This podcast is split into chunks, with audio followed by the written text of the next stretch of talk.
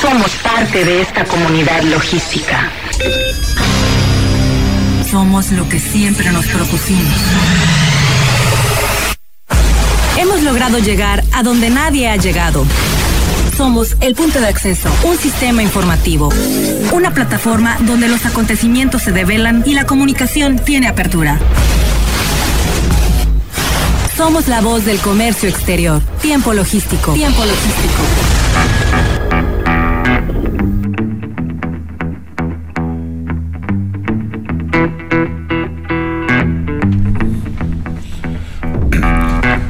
¿Qué tal amigos? Eh, mi nombre es Paco Tobar.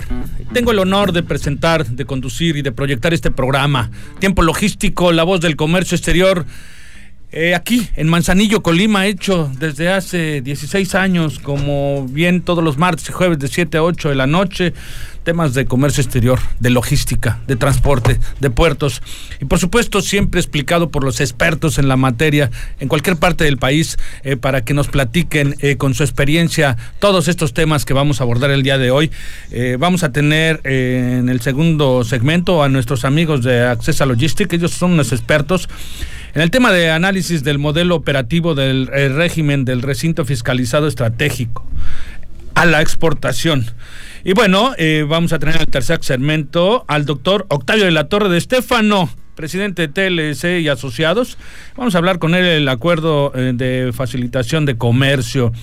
Y bueno, en este primer segmento eh, vamos a platicar relacionado al compliance transfronterizo con el maestro Daniel Cabrera Hernández. Él es, socio fundador de ESCA Consultores y Asesores SC, especialista en la materia fiscal y del comercio exterior, quien ya lo tenemos aquí en la línea. Dani, bienvenido a Tiempo Logístico nuevamente. ¿Cómo estás? ¿Qué tal, Paco? ¿Cómo estás? Muy buenas tardes. Muy buenas tardes a todo tu, tu auditorio. Me congratula nuevamente estar acompañándote en este jueves en una misión más de tu programa. Y aquí estamos, a la orden, mi estimado Paco. Pues muchísimas gracias eh, por colaborar en este programa, mi querido Daniel. Y bueno, pues este, pues vamos a darle eh, fórmula al tema y platícanos del compliance transfronterizo, por favor.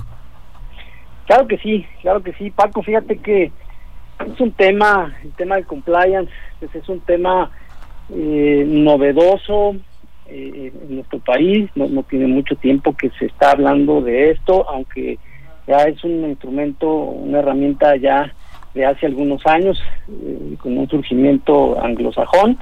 Eh, sin embargo, bueno, pues en nuestro país ha adquirido cierta relevancia porque pues de las empresas quieren siempre eh, pues cumplir, ¿no? Está de moda el cumplir la normatividad, ¿no? El estar al día con el cumplimiento de sus obligaciones eh, fiscales, de comercio exterior, laborales, medioambientales, toda una serie de, de, ordenamientos que pues sabemos rigen en nuestro país y pues las empresas cada vez más tienen que meterse a este cumplimiento normativo eh, pues a efecto de que pues cambie un poquito el chip, ¿no? Tiene que cambiar el chip de la organización, de que tienes que trabajar eh, hacia eh, un bien común, que tu empresa eh, perdure por mucho tiempo, esa es la intención del compliance, que perdure, no que sea algo pasajero, sino que dure mucho tiempo y que le permita a las generaciones que vienen atrás de ti, pues seguir con esta empresa, ¿no? Y, eso pues te lo va a facilitar mucho esta parte del compliance, este cumplimiento normativo, que pues se detona por diferentes circunstancias en, en, todo el mundo y el ejemplo clásico pues lo tenemos ahorita muy reciente, pues el caso Odebrecht. Todos estos escándalos eh, empresariales donde se habla de sobornos, se habla de fraude fiscal, de lavado de activos, pues lo que se quiere es eh, eh, pues que ya no pase esto en las empresas, ¿no? Que las empresas se autorregulen, que quieran cambiar el chip y que tengan ahora una cultura de cumplimiento normativo, una manera distinta de hacer negocios orientado pues a el bienestar, insisto, pues mucho de, la pues de, la empresa, ¿no? A lo que quieres tú llegar y quieres hacer. Eh, entonces compliance pues va más allá, yo diría que del cumplimiento normativo, del cumplir la ley, ¿no? Va más allá que este cumplimiento es una verdadera eh, cultura, eh, lo que se busca es que que se eviten estas conductas oportunistas, insolidarias, fraudulentas, engañosas, y que se sustituya por conductas, eh, por una forma de actuar eh, guiada por una cultura del eh, cumplimiento que todos le entren, ¿no? Desde la alta dirección, los dueños de la empresa, pues sean los que pongan el ejemplo, Paco, de que si queremos eh, empezar temprano nuestras labores, bueno, pues que el que inicie eh, con el ejemplo, pues precisamente sea pues, el dueño, ¿no? El que le interesa que su empresa genere empleos y genere riqueza, desde luego. Correcto, Dani. Eh, eh, ya nos dices una explicación eh, de lo que es el compliance, pero me gustaría que en esencia hay quienes este, no lo comprenden en su totalidad y me gustaría que nos dieras una pequeña explicación de lo que es. Claro, claro, mira, pues este compliance, a, a, grosso modo, pues se trata de que las empresas adquieran un compromiso un compromiso para eh, en tres en tres grandes temas.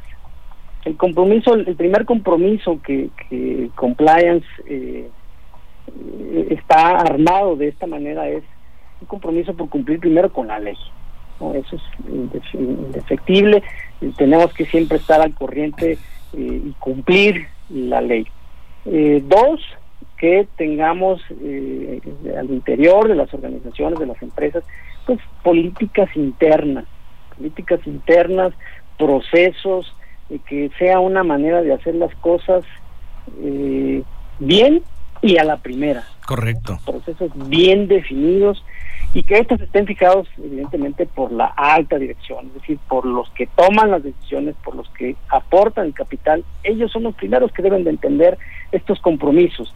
Y el último punto eh, para entender el compliance es que eh, existan ciertos estándares éticos eh, que pues también tienen que ser decididos por los dueños, por aquellos que toman las, eh, las decisiones, pero estos estándares éticos sobre todo y están muy, muy, muy de la mano en relación con sus empleados, con sus clientes, con sus proveedores, con todos aquellos grupos de interés en el negocio y sobre todo pues con la sociedad.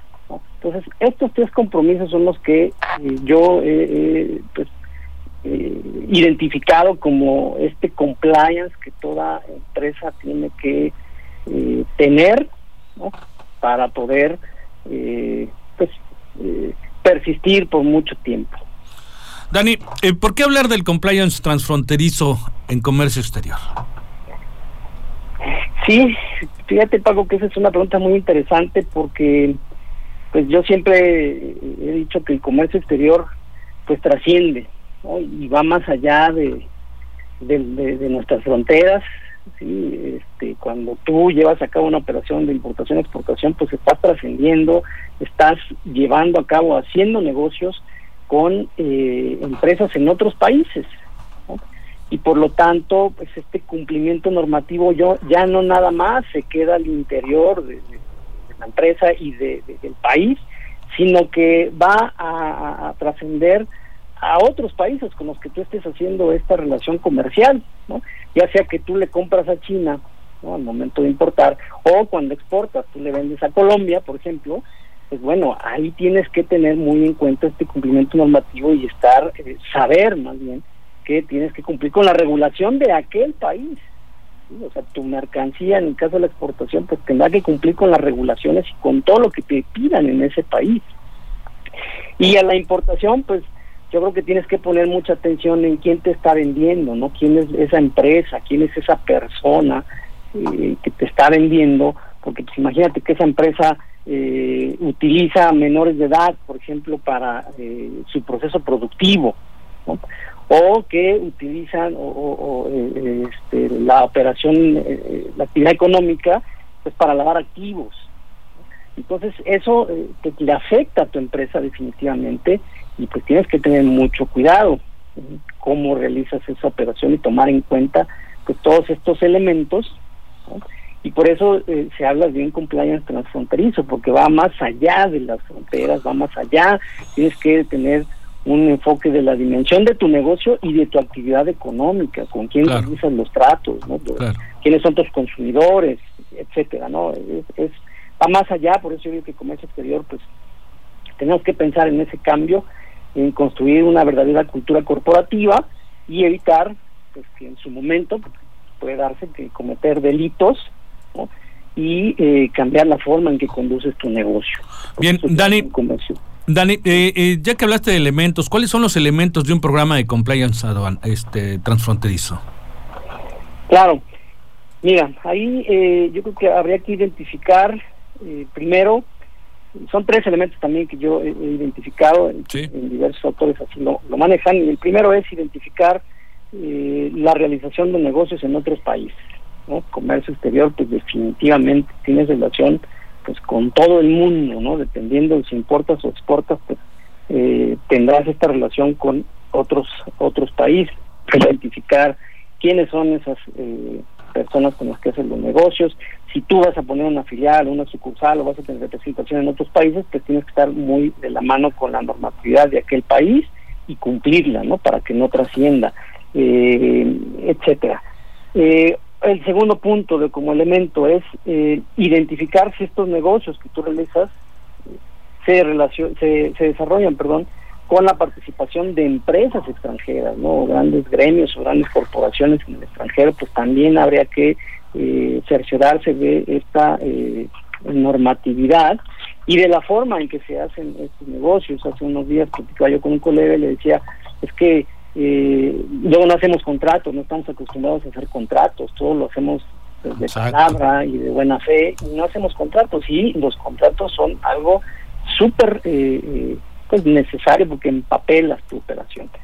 Eh, y el tercer elemento pues es identificar relaciones con personas de otros de otros países, pues ello también va a implicar que eh, lo que ya decía yo, pues bueno, ¿quiénes son esas personas con las que estoy haciendo la acción? Eh, ¿Cómo me puedo cerciorar de que efectivamente eh, no están haciendo una operación, no me están utilizando para hacer una operación de lavado de activos? Tengo que identificar a mis clientes, a mis proveedores, si es que hay consumidores y yo lo vendo allá, se va a vender en otro país, pues bueno, ¿cómo tengo que cumplir, identificar todos estos, todos estos temas?